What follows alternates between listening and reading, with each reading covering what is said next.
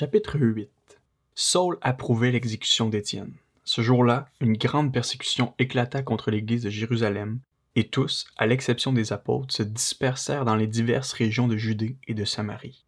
Des hommes pieux enterrèrent Étienne et le pleurèrent beaucoup.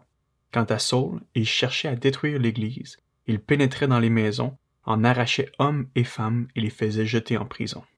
Ceux qui avaient été dispersés allaient de lieu en lieu et annonçaient la bonne nouvelle de la parole. Philippe descendit dans la ville de Samarie et y prêcha le Christ. Les foules tout entières étaient attentives à ce que disait Philippe lorsqu'elles apprirent et virent les signes miraculeux qu'il accomplissait. En effet, des esprits impurs sortaient de beaucoup de démoniaques en poussant de grands cris, et beaucoup de paralysés et de boiteux étaient guéris. il y eut une grande joie dans cette ville. Un homme du nom de Simon se trouvait déjà dans la ville. Se présentant comme un personnage important, il exerçait la magie et provoquait l'étonnement du peuple samaritain. Tous, du plus petit jusqu'au plus grand, l'écoutaient attentivement et disaient Cet homme est la puissance de Dieu, celle qui s'appelle la Grande. Ils l'écoutaient attentivement parce qu'il les avait depuis longtemps étonnés par ses actes de magie. Mais, quand ils eurent cru à Philippe, qui leur annonçait la bonne nouvelle du royaume de Dieu et du nom de Jésus-Christ, hommes et femmes se firent baptiser. Simon lui-même crut aussi, et après avoir été baptisé, il ne quittait plus Philippe. Il voyait avec étonnement les grands miracles et signes qui s'accomplissaient. Les apôtres qui étaient à Jérusalem apprirent que les habitants de la Samarie avaient fait bon accueil à la parole de Dieu, et leur envoyèrent Pierre et Jean. Ceux-ci descendirent et prièrent pour eux afin qu'ils reçoivent le Saint-Esprit. En effet, ils n'étaient encore descendus sur aucun d'eux, ils avaient seulement été baptisés au nom du Seigneur Jésus. Alors Pierre et Jean posèrent les mains sur eux, et ils reçurent le Saint-Esprit. Voyant que l'Esprit Saint était donné lorsque les apôtres posaient les mains sur les gens, Simon leur offrit de l'argent en disant Accordez-moi aussi ce pouvoir, afin que celui sur lequel je poserai les mains reçoive le Saint-Esprit. Mais Pierre lui dit Que ton argent soit perdu avec toi, puisque tu as cru que le don de Dieu s'achète à prix d'argent. Tu n'as ni part ni héritage dans cette affaire, car ton cœur n'est pas droit devant Dieu. Renonce donc à ta méchanceté et prie le Seigneur pour que cette pensée de ton cœur te soit pardonnée, si c'est possible.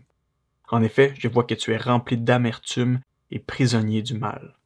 Simon répondit, Priez vous-même le Seigneur pour moi, afin qu'il ne m'arrive rien de ce que vous avez dit. Après avoir rendu témoignage et prêché la parole du Seigneur, Pierre et Jean retournèrent à Jérusalem, annonçant la bonne nouvelle dans beaucoup de villages des Samaritains. Un ange du Seigneur s'adressa à Philippe en disant, Lève-toi et va en direction du sud sur le chemin qui descend de Jérusalem à Gaza, celui qui est désert. Il se leva et partit. Or, un eunuque éthiopien, haut fonctionnaire de Candace, la reine d'Éthiopie, et administrateur de tous ses trésors, était venu à Jérusalem pour adorer. Il repartait, assis sur son char, et lisait le prophète Ésaïe. L'Esprit dit à Philippe, Avance et approche-toi de ce char. Philippe accourut et entendit l'Éthiopien lire le prophète Ésaïe. Il lui dit, Comprends-tu ce que tu lis? L'homme répondit Comment le pourrais-je si personne ne me l'explique? Et invita Philippe à monter et à s'asseoir avec lui. Le passage de l'écriture qu'il lisait était celui-ci. Il a été conduit comme une brebis à l'abattoir, et pareil à un agneau muet devant celui qui le tond, il n'ouvre pas la bouche. Dans son humiliation, la justice lui a été refusée, et sa génération, qui en parlera? En effet, sa vie a été supprimée de la terre. L'eunuque dit à Philippe Je t'en prie, à propos de qui le prophète dit-il cela?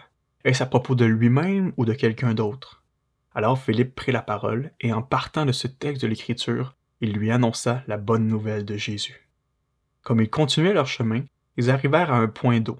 L'eunuque dit Voici de l'eau, qu'est-ce qui empêche que je sois baptisé Philippe dit Si tu crois de tout ton cœur, cela est possible. L'eunuque répondit Je crois que Jésus-Christ est le Fils de Dieu. Il fit arrêter le char, Philippe et l'eunuque descendirent tous les deux dans l'eau, et Philippe baptisa l'eunuque. Quand ils furent sortis de l'eau, l'Esprit du Seigneur enleva Philippe et l'eunuque ne le vit plus.